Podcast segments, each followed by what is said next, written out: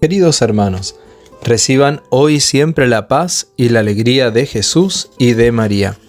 Miércoles 17 de enero. La liturgia nos presenta hoy el Evangelio según San Marcos, capítulo 3, versículo del 1 al 6. Jesús entró en una sinagoga y había allí un hombre que tenía una mano paralizada. Los fariseos observaban atentamente a Jesús para ver si lo sanaban sábado, con el fin de acusarlo.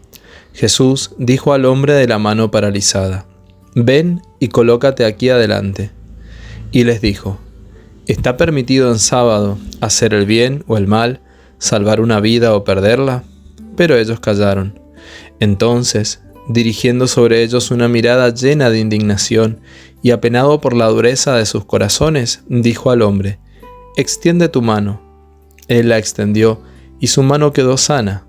Los fariseos salieron y se confabularon con los herodianos para buscar la forma de acabar con él. Palabra del Señor, gloria a ti, Señor Jesús. La mano paralizada del hombre del Evangelio puede ayudarnos a reflexionar sobre diversas formas de parálisis. Por ejemplo, quien no tiene la capacidad de extender sus manos para dar afecto y ternura en el hogar a su cónyuge, a sus hijos, a sus padres o hermanos. También puede representar los bloqueos que nos impiden comprometernos en el servicio solidario en la iglesia o en otros lugares. También podría ser las causas que impiden que desarrollemos o conservemos un buen trabajo.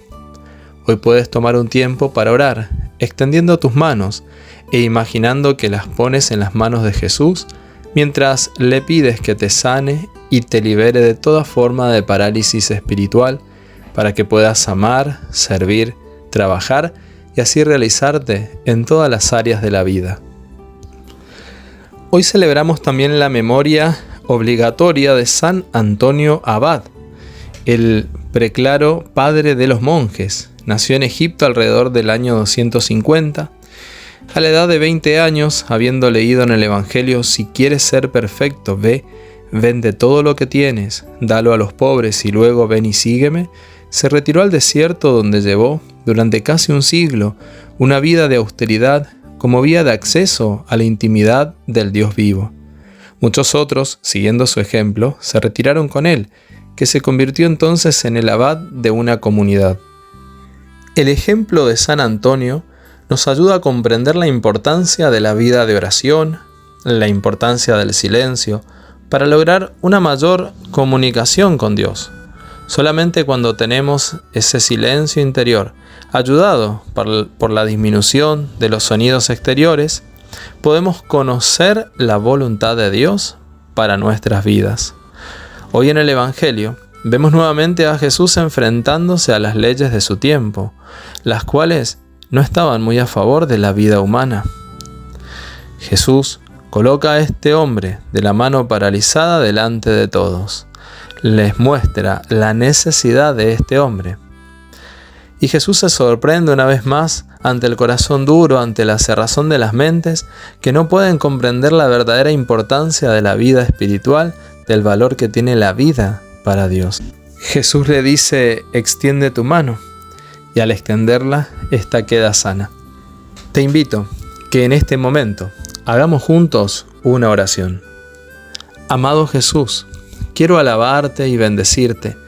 Quiero darte gracias por este nuevo día y quiero entregarte, Señor, todas mis parálisis, aquellas que impiden que pueda recibir tu amor y aquellas que obstaculizan el acercamiento a mis hermanos.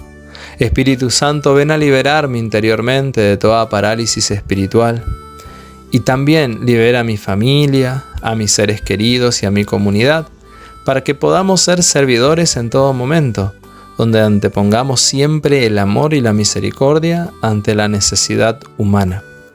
María, humilde servidora del Señor, ruega por nosotros.